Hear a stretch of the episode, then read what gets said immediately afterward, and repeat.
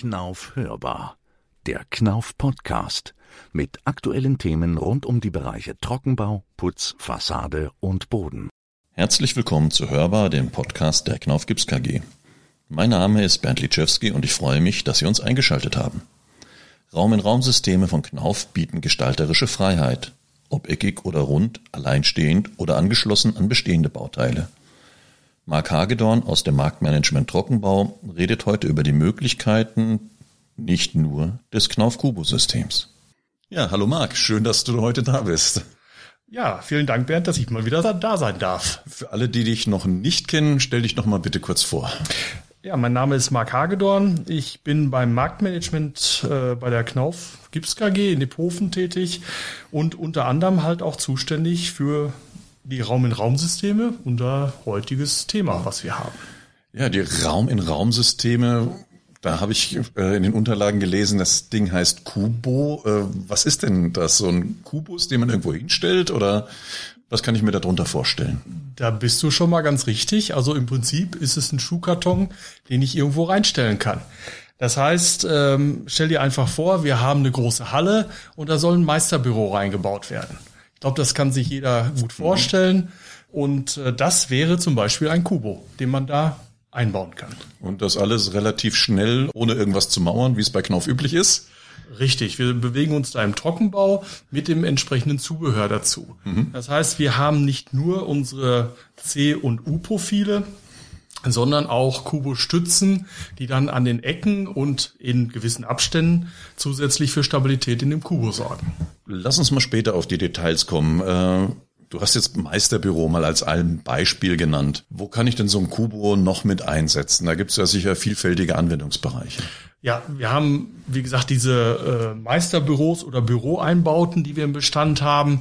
Man kann auch drüber nachdenken, äh, zum Beispiel eine große Schalterhalle, wenn ich so eine Sparkasse habe beispielsweise, da fällt einem ja sofort ein, dass ich abgeschlossene Bereiche brauche, hm. mit großen Fensterfronten, mit Türen drin, solche Dinge. Sanitärzellen ist auch ein großes Thema, die nachträglich in eine Halle, beispielsweise in einem Flughafen eingebaut werden.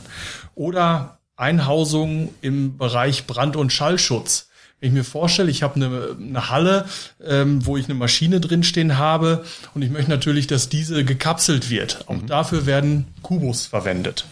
Oder ein großer Bereich sind auch Museen oder ähm, halt Gebäude, die nicht von innen belastet werden dürfen. Da kann ich einen Kubo reinstellen, um dann diese Wände beispielsweise in einem Museum äh, auch mit zur Ver äh, Verfügung zu haben oder eben denkmalgeschützte Gebäude, äh, wo ich eben nichts anbringen darf, wo ich dann die Trockenbauwand nutzen kann, um diese Wände quasi äh, mit, mit Bildern zu zeigen oder ähm, irgendwelche Einbauten reinzumachen. Also als freistehender Raum im Raum.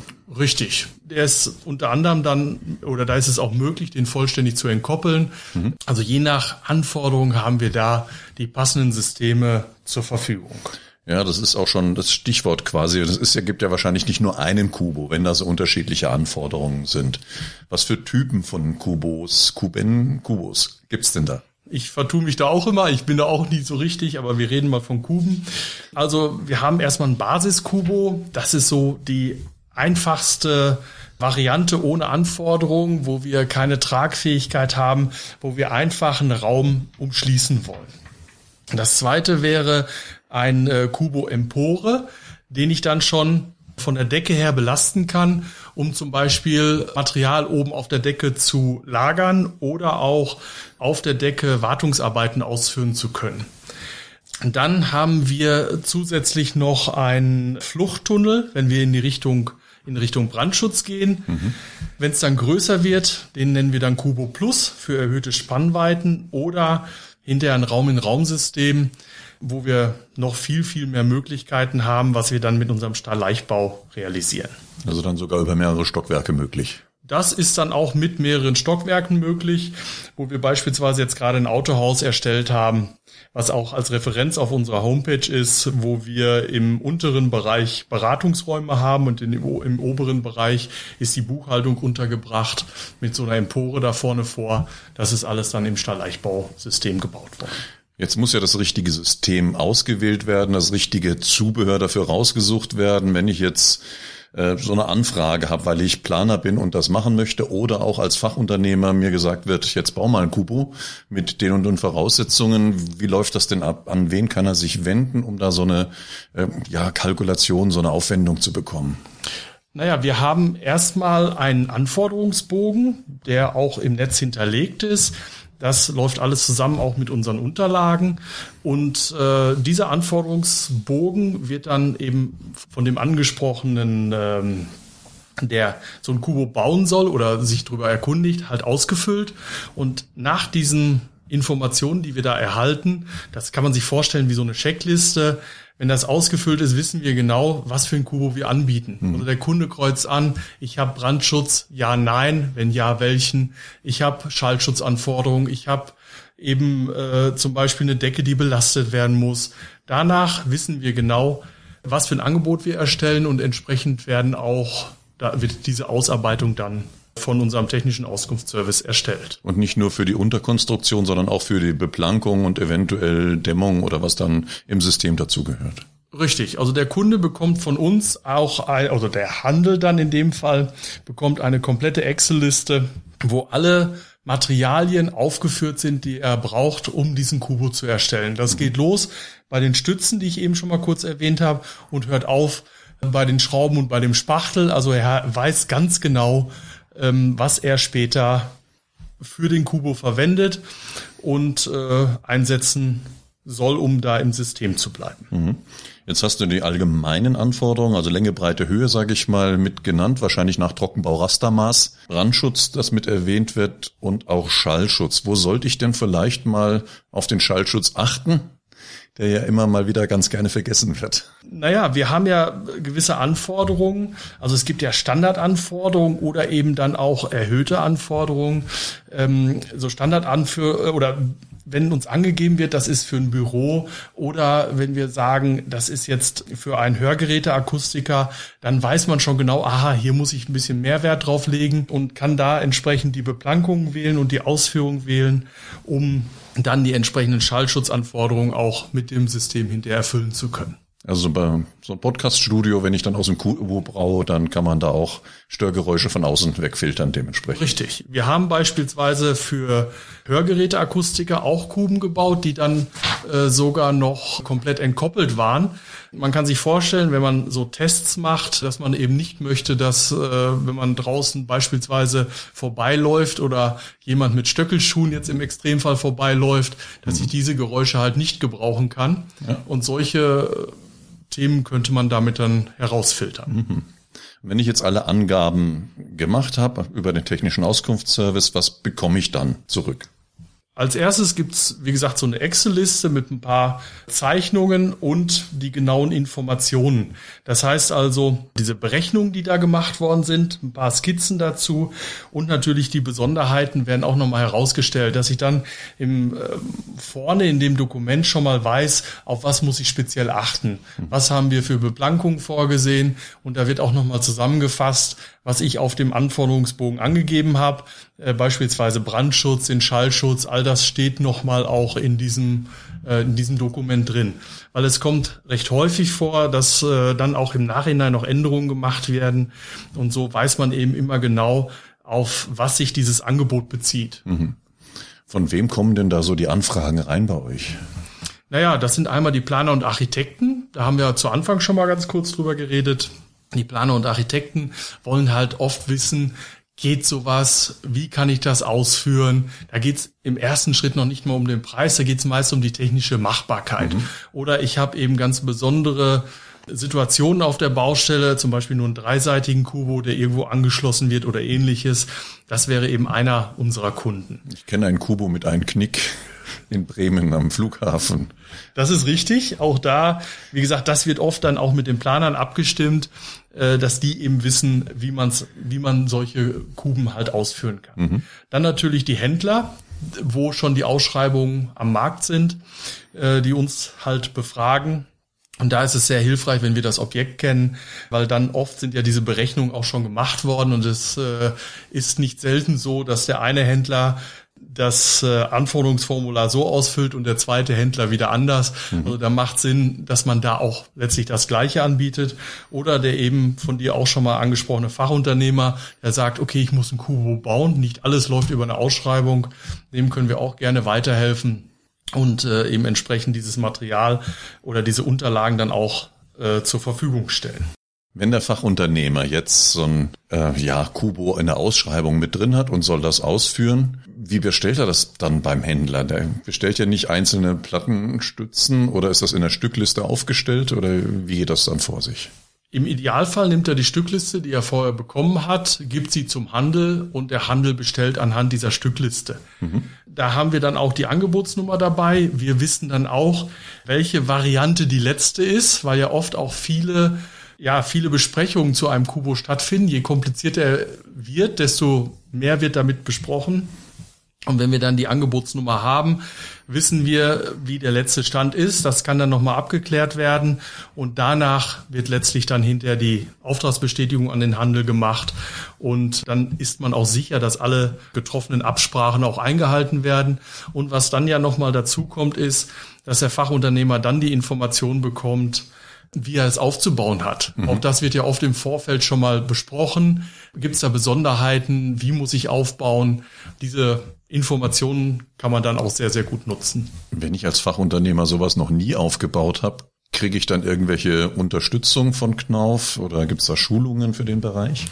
Sowohl als auch. Wir haben also unsere Systemeinweiser, die auf der Baustelle sind und dann halt mithelfen, auch so ein Kubo aufzubauen. Das passiert auch sehr, sehr häufig eben bei Fachunternehmern, die ja, wie du es eben schon gesagt hast, noch nie einen Kubo aufgebaut haben. Und natürlich hier in der Akademie, wo wir auch gerade uns befinden, da gibt's natürlich auch, oder ist das auch ein Teil der Schulung, wie halt so ein Kubo aufgebaut wird. Mhm. Beziehungsweise macht es natürlich auch immer Sinn, in die Detailblätter reinzugucken, weil da alle Informationen auch drinstehen.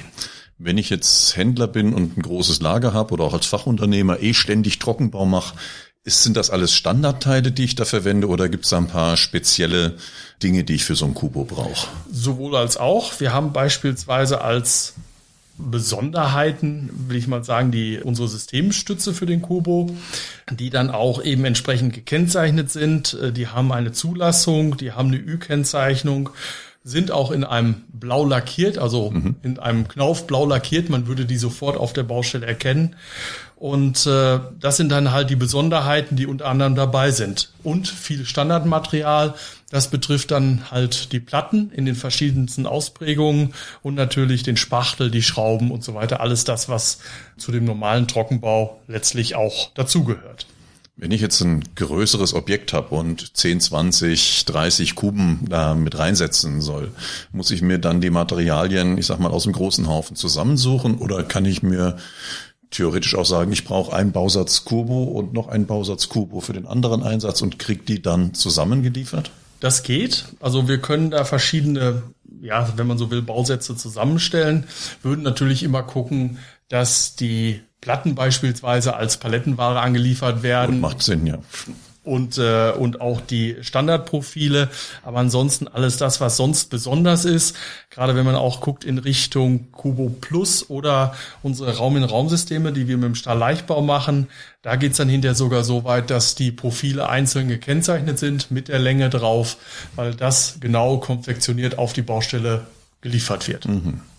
Also Kubo Plus, habe ich verstanden, ist der größere. Was gibt's denn noch alles für Besonderheiten bei so einem Kubo anstelle von, ich sag mal, einer einfachen viereckigen Kiste, die ich da reinstelle? Naja, was wir im letzten Jahr noch zusätzlich auf den Markt gebracht haben, ist ein Kubo mit Brüstung. Mhm. Dann kann ich eine Aussichtsplattform in die Firma reinmachen, oder? Richtig. Also da gibt's dann äh, immer dann, wenn ich oben den Kubo begehen kann, muss ich nach dem Arbeitsschutzgesetz auch dafür sorgen, dass niemand runterstürzt. Und das muss auch eine gewisse Gegenlast aushalten. Richtig. Das ist, ist geprüft, ist auch bei uns geprüft.